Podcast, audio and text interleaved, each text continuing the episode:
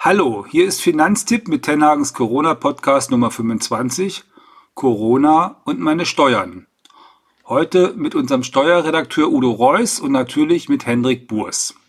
Ja, hallo auch von mir. Heute geht es eben um eure Steuererklärung. Die solltet ihr ja jetzt so langsam machen und fragt euch natürlich, welchen Einfluss denn dann bei der nächsten Steuererklärung auch Corona auf diese Arbeit vielleicht haben wird. Und äh, deswegen fragen wir eben auch äh, Udo, unseren Kollegen, der sich sehr gut mit Steuern auskennt, ähm, dass heute übrigens an dem Tag, am 14. Mai, an dem auch der Finanzminister die neue Steuerschätzung vorlegt und sagt, wie viel aktuell vermutlich fehlen wird. Das ist für euch persönlich zum Glück ein bisschen einfacher als diese Arbeit, wo er ja auf alle 80 oder 82 Millionen Menschen gucken muss. Aber Udo, das kann man sagen, für einen persönlich lohnt sich die Arbeit, sich mit, meiner, mit seiner Steuer zu befassen, doch schon. Also in der Regel kriegt man ja auch äh, einen Batzen erstattet, ne? Also so ist es. Ich meine, die Statistik zeigt, in fast 90 Prozent der Fälle gibt es eine Steuererstattung und die beträgt im Durchschnitt über 1000 Euro. Also insofern, da kommt schon was rüber. Voila, 1000 Euro, das ist eine Menge Holz. Vor allen Dingen ist das, wie sagt man so schön, brutto für netto. Das habe ich dann in der Tasche und kann damit äh, was machen. Ich könnte zum Beispiel reisen, wenn ich wieder reisen könnte. Aber Udo, fangen wir doch mal mit dem Aktuellen an. Die Leute fragen sich natürlich die ganze Zeit, ähm, okay, ich werde in Kurzarbeit geschickt. Ich soll das ja eigentlich nicht mehr versteuern müssen. Das ist ja mein Netto. Hat das irgendwelche Auswirkungen? Ich habe vielleicht ein Homeoffice einzurichten gehabt für meine Firma? Also solche Fragen. Gehen wir die einfach mal durch. Kurzarbeitergeld. Hat das auf meine Steuer, wenn ich im nächsten Jahr so eine Steuererklärung machen muss, irgendeine Auswirkung? Ja, das hat seine Auswirkungen. Und die erste hast du eigentlich schon erwähnt man muss eine Steuererklärung abgeben. Also ab 410 Euro Lohnersatzleistungen, dazu zählt Elterngeld, Arbeitslosengeld 1, aber eben auch das Kurzarbeitergeld, muss man dann für dieses Jahr eine Steuererklärung abgeben und es führt in vielen Fällen auch zu einer Nachzahlung. Das Kurzarbeitergeld selbst ist zwar steuerfrei, aber es steht unter dem sogenannten Progressionsvorbehalt. Das heißt, es wird fiktiv dem Einkommen zugerechnet, was man versteuern muss, so dass sich ein höherer Steuersatz ergibt. Und dadurch ist es eben oft möglich, dass man dann doch eine Steuer nachzahlen muss. Okay, das ist aber lästig. Also ist das denn viel, was man dann nachzahlen muss? Ja, das kommt immer auf den individuellen Fall an. Es gibt auch Fälle, wo man nichts nachzahlen muss. Wenn es entsprechend lang gedauert hat oder eben man keine weiteren hohen Einkünfte hat. Man hat ja auch weiterhin noch den Grundfreibetrag. Aber wie gesagt, erster Schritt, man muss überhaupt eine Steuererklärung abgeben und zweiter Schritt, dann wird im Steuerbescheid eben ausgewiesen, äh, was man eventuell eben dann nachzuzahlen hat. Und vor dem Hintergrund kann ich nur empfehlen, liebe Leute, nicht alles, wenn möglich, ausgeben, sondern ein bisschen doch zurückbehalten für eine mögliche Steuernachzahlung. Das heißt, man kann auch nicht so pauschal abschätzen, wie viel das sein wird, sondern das ist eine Berechnung, die nicht so ganz trivial ist, entnehme ich deinen Worten, oder? Im Grunde genommen müsste man da schon für das Jahr 2020 eine komplette Veranlagung durchspielen, um das dann für den konkreten Fall zu berechnen. Es kommt ja auch darauf an, welche Abzugsposition ich habe und wenn ich verheiratet bin, was verdient eben der andere Partner. Also deswegen kann ich da keine pauschale Aussage treffen, so und so viel Prozent äh, macht es aus, sondern es ist tatsächlich im individuellen Fall zu berechnen. Okay, kommen wir zu einem anderen Punkt, diese steuerfreien Corona-Prämien. Wer darf die eigentlich kassieren und wie, wie funktioniert das dann, dass die wirklich steuerfrei bleiben?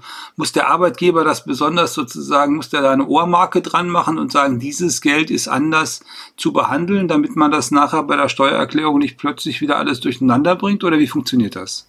Also das Wichtigste vorab, es gibt keine Einschränkungen auf bestimmte Branchen oder auf bestimmte Arbeitnehmer, sondern im Grunde genommen haben alle Arbeitgeber die Möglichkeit, im Zeitraum von März bis Dezember Sonderzahlungen zu leisten. Es kann auch als Sachleistung gewährt werden und insgesamt können dann eben 1500 Euro steuerfrei beim Arbeitnehmer ankommen. Aber unter einer wichtigen Voraussetzung, es muss es zusätzlich geben.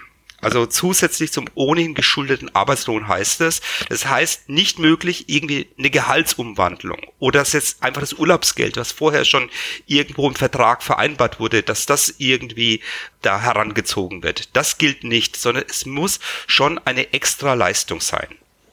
Okay, aber die ist dann tatsächlich steuerfrei und da muss ich mich dann nicht drum kümmern. Was mache ich denn da im nächsten Jahr mit einer Steuererklärung mit sowas? Gar nichts, weil äh, das ist im Steuer- und Sozialversicherungsfrei und muss dann auch nicht in der Steuererklärung angegeben werden. Super. Dann zu dem dritten Punkt, den ich mir aufgeschrieben hatte, Homeoffice. Also auf der einen Seite ist es für manchen auch beim Arbeiten ganz schön, aber auf jeden Fall sind es neue Kosten. Und wenn es nur die Glühbirne ist, die über meinem Computer brennt oder mein Computer, der hier unterwegs ist, dann äh, druckt man hier doch Sachen selber aus, dann muss man vielleicht auch einen neuen Schreibtisch oder man merkt, ich habe so einen quietschenden Schreibtischstuhl äh, und meine Kollegen sagen immer, wenn ich in irgendeiner Konferenz bin, ich solle mir doch endlich einen neuen Stuhl zulegen.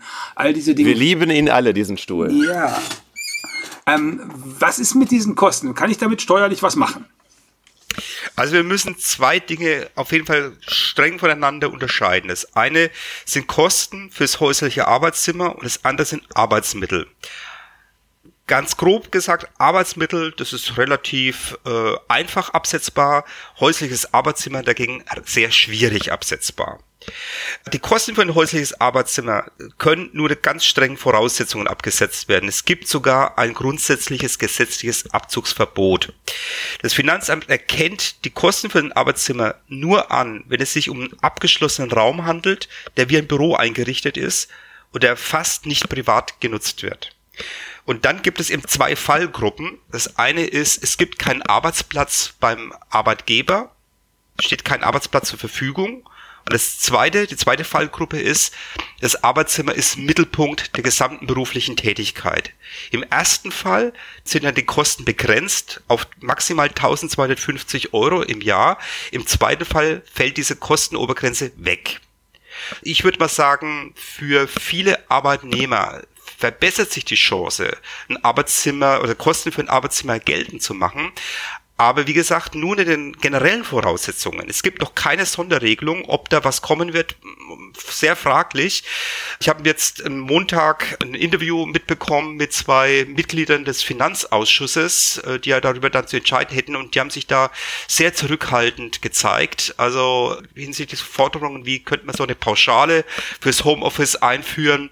Man muss halt wissen, es gibt seit 40 Jahren vor Gerichten Streit ums Arbeitszimmer und letzten Endes hat man da quasi so einen Sargnagel äh, da eingeschlagen und, und gesagt, es gibt eigentlich ein grundsätzliches Abzugsverbot und so ein Arbeitszimmer erkennen wir nur in sehr engen Fällen eben an. Die Chancen sind jetzt größer geworden für diejenigen, die von zu Hause aus arbeiten müssen. Das heißt, wenn der Arbeitgeber angewiesen hat, ihr dürft nicht ins Büro, sondern ihr müsst von zu Hause aus arbeiten, dann hat man ja keinen Arbeitsplatz zur Verfügung beim Chef.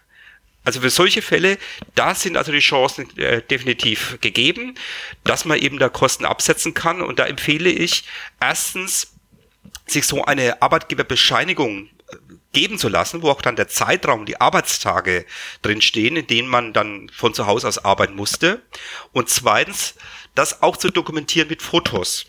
Also auch mit einem gewissen Zeitraum, dass dann eben dieses Zimmer dementsprechend auch ausgestattet ist, ja, dass da eben so ein Schreibtisch drinsteht mit Computern und nicht irgendwie vielleicht auch das Bügelbrett rumsteht oder äh, Fernseher.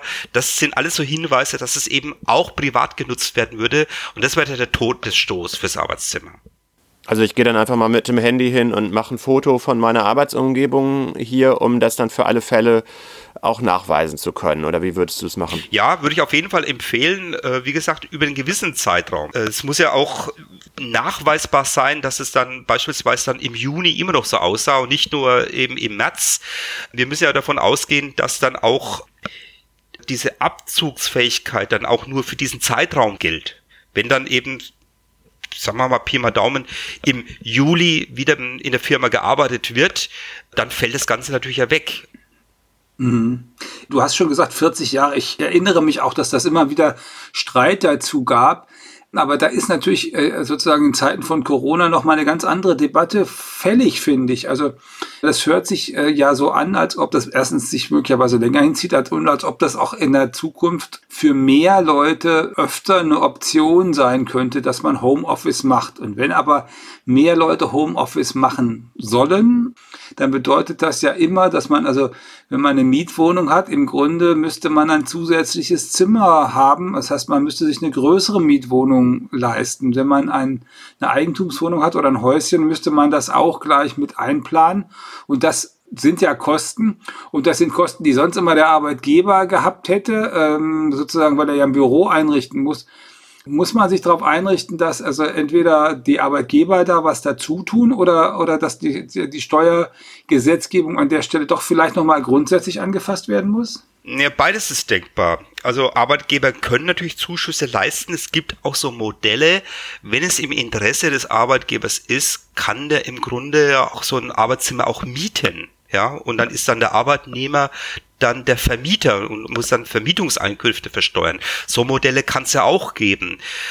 Auf der anderen Seite es gibt die politische Forderung von äh, Bundessteuerzahler ist da schon aktiv geworden, dass da so eine Pauschale eingeführt wird. Also denkbar wäre 100 Euro monatlich für, für Homeoffice-Nutzung. Ja, das wäre aus meiner Sicht auch eine pragmatische Lösung, dass man eben nicht da in diese, in diese elende Nachweispflicht kommt, weil wir müssen davon ausgehen, dass ungefähr ein Drittel aller Arbeitnehmer im Moment im Homeoffice arbeitet. Das ist also wirklich ein millionenfacher äh, Fall, dass da Leute eben dann vielleicht doch eben Kosten geltend machen wollen und äh, es ist im Grunde genommen ein Stück weit auch ungerecht. Also ich selber bin ja davon betroffen. Ich arbeite jetzt auch in meinem Wohnzimmer seit Monaten steht eben mein Schreibtisch. Ich habe auch kein separates Zimmer. Und mir bleibt im Grunde genommen da auch nichts anderes äh, übrig, weil eben aus räumlichen Gründen ich nicht diese, diese Voraussetzungen erfüllen kann. Ja, geht mir genauso nur noch als Zusatz. Also ich habe zwar hier einen schönen Ausblick in Hagen, aber ich sitze zum Beispiel im Schlafzimmer, in dem ja auch ein Bett steht. Ähm, das benutze ich hier nicht zum Schlafen, aber ich kann es jetzt auch nicht einfach so ohne weiteres rauswerfen. Von daher ist jetzt, glaube ich, die offizielle Absetzbarkeit zumindest mit einem Fragezeichen. Aber ich glaube, der beste Weg ist auch, wenn man alles ordnungsgemäß dokumentiert, es mit einzureichen und zu schauen, was das Finanzamt am Ende damit macht, oder?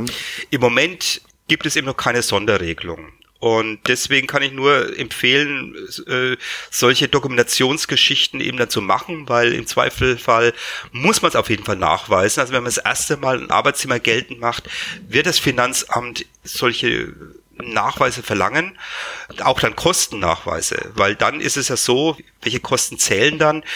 dann muss man ja dann die anteiligen Kosten von der Gesamtwohnung heranziehen. Das heißt, äh, ich habe die Mietkosten und dann die ganzen Nebenkosten, inklusive auch Strom, solche Dinge und äh, das muss ich ja dann auch alles belegen können und da muss dann ähm, dementsprechend dann auch berechnen, diesen Anteil. Viel, viel leichter ist ja das Absetzen von Arbeitsmitteln. Also das, was eben Hermann vorhin genannt hat, den Schreibtisch, den ich mir tatsächlich jetzt neu kaufe, weil ich den bislang nicht gebraucht habe. Äh, oder auch oder ein besserer Stuhl. oder ein besserer Stuhl, ähm, äh, das Büromaterial, irgendwelche Drucker, äh, also Druckerpapier, Druckerpatronen und so weiter. Also das ist relativ einfach absetzbar. Da kann ich empfehlen, einfach die Belege zu sammeln. Die könnte der Arbeitgeber steuerfrei äh, erstatten. Wenn nicht, dann eben bei der Steuererklärung einreichen. Steuererklärung einreichen. Das ist auch ein schönes Stichwort, um von den Planungen mal zum realen Steuererklärung machen für das Jahr 2019 überzugehen, weil so langsam müsste man ja mit seiner Steuererklärung 2019 auch in die Hufe kommen. Ich weiß, früher war das bis Ende Mai, dass man es machen musste. Inzwischen ist die Frist, glaube ich, ein bisschen länger. Wie sieht denn das im Augenblick aus? Also, da die Steuerzahlerwelt teilt sich ja in zwei große Gruppen ein. Die einen, die eine Steuererklärung abgeben müssen, für die gilt auch diese gesetzliche Abgabefrist und die ist jetzt 31. Juli, also das heißt bis 31. Juli 2020 ist die Steuererklärung 2019 abzugeben. Und die zweite große Gruppe sind diejenigen, die keine Erklärung abgeben müssen, das aber in der Regel eigentlich doch machen sollten. Die geben dann eine freiwillige Steuererklärung ab, haben vier Jahre Zeit, also für das Jahr 2019 bis Ende 2023. Und mittlerweile sind die Fristen ja auch etwas strikter als früher, dass das Finanzamt dann eher schon mal hergeht und einen Verspätungszuschlag draufschlägt. Da sollte man also, glaube ich, schon drauf achten. Wobei es auch ein bisschen äh, länger noch gehen kann, wenn man sich helfen lässt, oder? Also Steuerberater und Lohnsteuerhilfeverein, ähm, da hat man noch ein paar Monate mehr. Ja, das ist richtig. Also wenn der Steuerberater oder der Lohnsteuerhilfeverein die Steuererklärung abgibt, dann ist noch Zeit bis Ende Februar 2021. Du hast ja insgesamt, müssen wir auch mal sagen, eine sehr umfangreiche Serie zum Thema Steuererklärungen 2019 geschrieben. Das verlinken wir dann auch in den Show Notes zu diesem Podcast, wirklich in vielen Teilen sehr dezidiert. Es ist auch ein E-Book, ähm, hast du geschrieben, jetzt in ein paar Tagen in, in Aussicht, dass man sich dann auch runterladen kann bei uns kostenlos. Aber kannst du grob hier an der Stelle vielleicht sagen, gibt es was, was sehr anders ist diesmal? Also gibt es irgendwie neue Formulare beispielsweise für 2019? Ja, diese neuen Formulare gibt es in der Tat. Ähm also vor allem betrifft es diejenigen, die noch äh, Papierformulare eben benutzen. Die werden sich wundern. Es gibt nämlich eine ganze Anzahl neuer Anlagen. Der Mandelbogen selber, dieser Hauptvordruck, der ist verkürzt worden. Das ist jetzt nur noch zwei Seiten lang. Aber dafür gibt es eben spezielle Anlagen beispielsweise eben für die haushaltsnahen Aufwendungen. Da kommen also die Handwerkerkosten rein, die haushaltsnahen Dienstleistungen, die Sonderausgaben, also die Kirchensteuer, äh, die Spenden, solche Positionen gehören jetzt in eine Anlage Sonderausgaben, äh, die außergewöhnlichen Belastungen wie die Krankheitskosten, die haben eine eigene Anlage. Und das muss man eben dann wissen, wenn man eben selber diese Papierformulare ausfüllt. Diejenigen, die Steuersoftware benutzen, die müssen sich da in der Regel keinen Kopf machen, weil ja diese Formulare im Hintergrund ausgefüllt werden. Was man auch noch wissen muss, auf diesen Papierformularen, da gibt es jetzt ganz neu eben so sogenannte E-Datenfelder. Die sind dunkelgrün markiert und auch so mit, mit so einem E markiert. Da handelt es sich um Informationen, die dem Finanzamt vorliegen. Das sind äh, Daten vom Arbeitgeber, also der Lohn, der gezahlt wurde, die Lohnsteuer, die abgeführt wurde, aber auch im Versicherungsinformationen. Solche Felder, die kann dann derjenige, der die äh, Steuererklärung ausfüllt, eigentlich freilassen, wenn die Daten korrekt sind. Wenn er weiß, dass da was falsch übermittelt wird, dann muss er äh, die richtigen Zahlen da eintragen. Wie kontrolliere ich das? Das Einfachste ist eigentlich, man macht es ja elektronisch und, und, und nutzt, nutzt den Service Abruf von Belegen, Abruf von Bescheinigungen. Dann kann man diese Daten, die das Finanzamt hat, sowieso für die eigene Steuererklärung verwenden und sieht die dann auf diese Art und Weise. Das heißt aber, nur um mir das vorzustellen, also ich habe so ein E-Datenfeld. Ja. Und äh, da steht da was drin, ein, eine Zahl, die ich kontrollieren kann, oder steht da nichts drin? Da steht natürlich nichts drin, weil ich, ich rede ja von Papierformularen. Da steht einfach gar nichts drin. Das heißt, im eigentlich die meisten dieser Daten, die sehe ich jetzt nicht, die kann ich jetzt eigentlich direkt so gar nicht kontrollieren. Die Daten vom Arbeitgeber, die könnte ich natürlich schon kontrollieren, weil da habe ich ja diese diese Bescheinigung, diese Lohnsteuerbescheinigung mhm. bekommen also diese Informationen, welche Lohnsteuer, Kirchensteuer, Soli vom Arbeitgeber abgeführt wurde, die könnte ich da eins zu eins dann eben nachkontrollieren. Aber was jetzt genau irgendwo äh, gemeldet wurde, das ist mir nicht unbedingt da mitgeteilt worden. Also Aber wie gesagt, durchaus, also das ist ja die Variante, die ich sonst auch immer empfehle, macht sie elektronisch und nutzt auch eben diesen Service Abruf von Bescheinigungen auch vorausgefüllte Steuererklärung genannt, Belegabruf. Der Titel hat sich immer wieder geändert in der Finanzverwaltung. Im Moment heißt es, heißt es jetzt Abruf von Bescheinigungen. Wenn man das anwählt, dann kann man eben solche sogenannten E-Daten rüberziehen und eben per Klick in seine Steuererklärung verwenden. Dann sieht man das auch.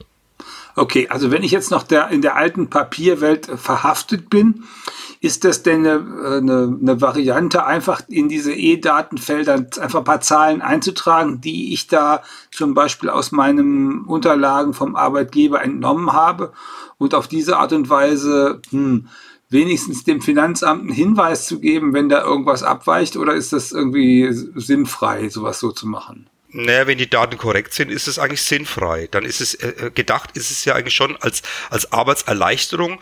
Mhm. Aber viele, viele Fehler sind ja eigentlich dadurch gekommen, dass die Leute schlichtweg falsch abgeschrieben haben aus den Dokumenten. Und Und, das, das- wird im Grunde eigentlich dadurch vermieden, sondern die, okay. die, man geht mal davon aus, die Masse der Daten ist korrekt. Mhm. Das dürfte auch so sein.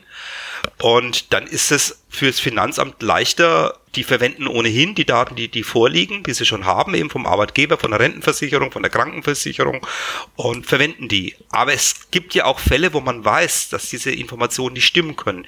Dann muss man die korrigieren. Dann muss man diese Daten äh, dort eintragen und dann wird das Ganze auch auf jeden Fall händisch von einem Finanzbeamten dann behandelt.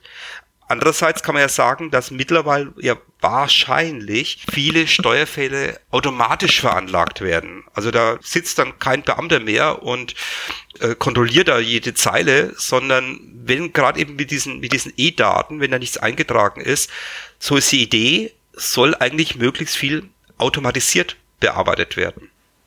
Okay. Dein Tipp ist, das hast du ja gerade gesagt, äh, lieber elektronisch machen. Wie ist das mit ähm, Steuersoftware? Da hast du auch auf finanztipp.de ja ein paar untersucht und auch äh, empfohlen, richtig? Da kann man Genau, also wir haben ja wie für alle Themen da auch hierfür für Steuersoftware einen ausführlichen Ratgeber, in dem ich dann ganz konkrete Empfehlungen gebe. Jetzt mal für drei verschiedene Gruppen habe ich da Empfehlungen. Einmal eben für einfache Arbeitnehmerfälle, dann für kompliziertere Steuerfälle, das sind dann eben auch Selbstständige. Oder eben die dritte Gruppe, ähm, das sind dann Cloud Programme, also die muss ich dann überhaupt nicht herunterladen, sondern erstelle meine Steuererklärung direkt in der Cloud und dafür habe ich dann konkrete Softwareempfehlungen. Da braucht man eben die aktuelle Version jeweils. Im Ratgeber Steuersoftware sind die eben dann ausgeführt und kann man dann im Grunde genommen da auch direkt dort auch kaufen. Ich glaube, gerade die Leute, die jetzt äh, zum ersten Mal seit längerer Zeit vielleicht auch gerade freiwillig eine Steuererklärung machen, die fragen sich doch bestimmt, wie ist das mit den Belegen? Muss ich die noch mitschicken? Muss ich die einfach nur aufbewahren? Irgendwie fühlt sich das so nackend an, finde ich, wenn man eine Steuererklärung macht und überhaupt nichts mehr mitschickt. Also hier könnt ihr euch alle äh, recht frei fühlen und nackend fühlen. Belege müssen normalerweise eben nicht mehr beigefügt werden. Das empfiehlt sich eigentlich nur noch in solchen Fällen, wo man erstmals Ausgaben geltend macht, zum Beispiel eben bei so einem Arbeitszimmer. Wenn man zum ersten Mal so ein Arbeitszimmer geltend macht oder eine doppelte Haushaltsführung, also eine Zweitwohnung aus beruflichen Gründen, dann macht es Sinn, Belege mitzuschicken, weil die Nachfragen wahrscheinlich kommen werden. Aber im Normalfall heißt es Belege äh, einfach nur aufbewahren und auf Nachfrage dann dem Finanzamt dann einreichen. Äh, Das heißt also jetzt mal, um, um das mal plastisch zu machen, wenn ich jetzt regelmäßig haushaltsnahe Dienstleistungen habe, also eine Putzfirma, die kommt und äh, putzt und äh, Sachen macht oder regelmäßig irgendwelche anderen Kosten habe und die sind im Rahmen dessen, was sie in den letzten Jahren auch schon waren, dann trage ich einfach die Zahl ein und äh, heb diese die Rechnungen von dem Dienstleister auf und wenn ich jetzt irgendwie was außergewöhnlich Neues habe oder wenn ich zum Beispiel umziehe oder so, also wenn irgendwas außer der Reihe ist, dann würdest du sagen, schick die Unterlagen vorsichtshalber mit, weil da kommt sowieso eine Nachfrage und dann hast du es schon gemacht. Im Grunde ja. Es gibt auch wenige Ausnahmen. Das Finanzamt, äh, also die Finanzämter in Brandenburg, die wollen per se überhaupt keine Belege mehr sehen. Das soll man also immer erst abwarten, ob die Belege anfordern. Aber ansonsten kann man sagen, in solchen Fällen wie eben erstmals Arbeitszimmer, erstmals äh, als Vermieter tätig werden, in solchen Fällen da macht es Sinn, die Belege gleich mitzuschicken. Äh, wenn man sowieso ja drüber ist und die schon mal geordnet hat, dann kann man die gleich mitpacken und da abgeben. Äh, ansonsten einfach nur die Belege aufheben. Also, äh, wir haben schon gesagt, wo ihr alle noch mehr nachlesen könnt, nämlich äh, in den Ratgebern, die du geschrieben hast und in dem E-Book, das dann sehr bald kommt. Gibt es denn, das ist ja das, was ich sonst immer, ich immer gefragt werde, und dann frage ich immer dich, äh, was man da tut. Gibt es denn drei Tipps, die man auf jeden Fall berücksichtigen sollte, wo man mit möglichst wenig Arbeiten, möglichst viel Steuern spart? Als normaler Arbeitnehmer einfach. Naja, als Arbeitnehmer muss man als erstes mal gucken, knack ich denn überhaupt den Arbeitnehmerpauschbetrag? Der beträgt ja 1000 Euro fürs gesamte Jahr, ist ja dann verteilt worden über die zwölf Monate.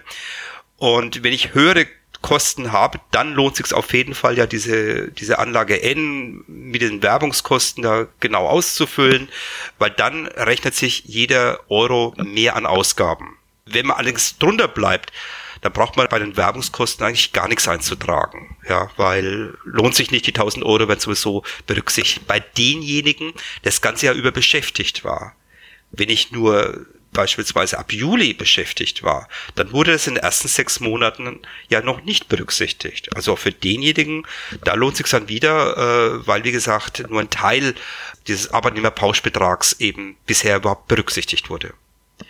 Ansonsten kommt es immer eben auf den Einzelfall an. Habe ich außergewöhnliche Belastungen, also eben Krankheitskosten, höhere Krankheitskosten für einen Zahnarzt. Solche Sachen, die können sich natürlich steuermindernd auswirken, aber es kommt da eben immer auf den Einzelfall an, wie viel ich da verdient habe. Eine dritte Position, die definitiv bei vielen Leuten eine Steuerentlastung bringt, das sind die haushaltsnahen Aufwendungen, die Handwerkerkosten, die haushaltsnahen Dienstleistungen. Das sind alles, also alles Ausgaben rund um die Wohnung, die beispielsweise ja auch in, den, in der Nebenkostenabrechnung stecken für einen Hausmeister, für, für einen Garten, fürs Putzen des Treppenhauses. Solche Positionen, die bringen auf jeden Fall eine Steuerermäßigung und das darf man nicht vergessen. Also haushaltsnahe Dienstleistung finde ich immer ein gutes Stichwort und da bekomme ich mit, äh, auch bei dir gerade, dass es da jede Menge Kreativität gibt und ewig lange Listen von Dingen, die man potenziell da eintragen könnte. Also bis hin zu nach, der Nachbarjunge, der im Sommer beim Gartenfest sozusagen den Grill bedient hat. Solange der denn eine Rechnung geschrieben hat und ich ihm das Geld überwiesen habe, könnte ich auch so einen Nachbarjungen, der beim Grillen geholfen hat oder der jeden Samstag den Rasen mäht mit seinem Rasenmäher-Trecker, wenn ich das mit Rechnung mache und dem das Geld überweise, das könnte ich alles da angeben, nicht wahr?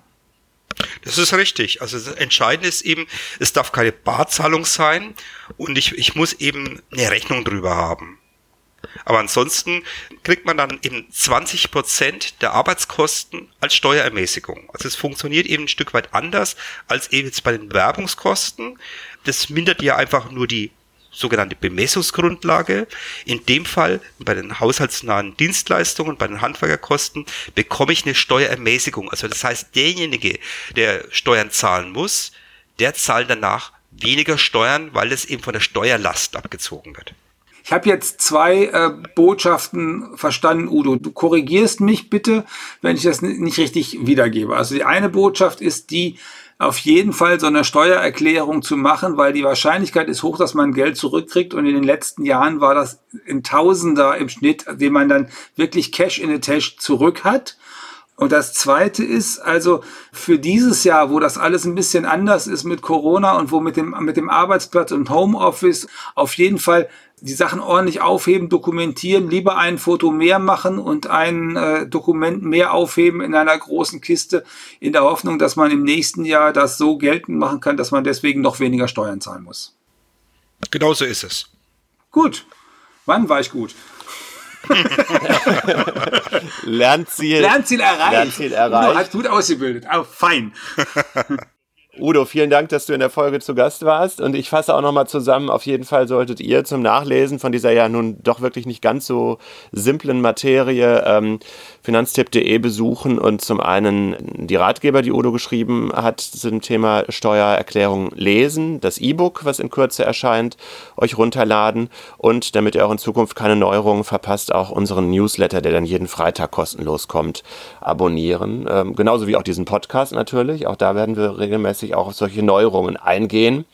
Und ansonsten bleibt uns für heute nur euch eine gute Zeit bis äh, zur nächsten Folge zu wünschen. Ja, genau. Und natürlich solltet ihr diesen Podcast gerne abonnieren. Ihr sollt ihn liken, ihr sollt ihn sharen, ihr sollt uns, wenn ihr Hinweise habt, was wir noch besser machen können, diese Hinweise zukommen lassen. Ihr könnt ihn hören bei Spotify, bei dieser, natürlich bei Apple Podcast und auf diversen anderen Podcast-Plattformen. Und wir freuen uns über jeden Zuhörer, jede Zuhörerin. Dann bleibt uns nur noch äh, Tschüss zu sagen. Wir, das sind heute Hendrik Burs, Udo Reuss und Hermann Josef Tenhagen. Bleibt gesund.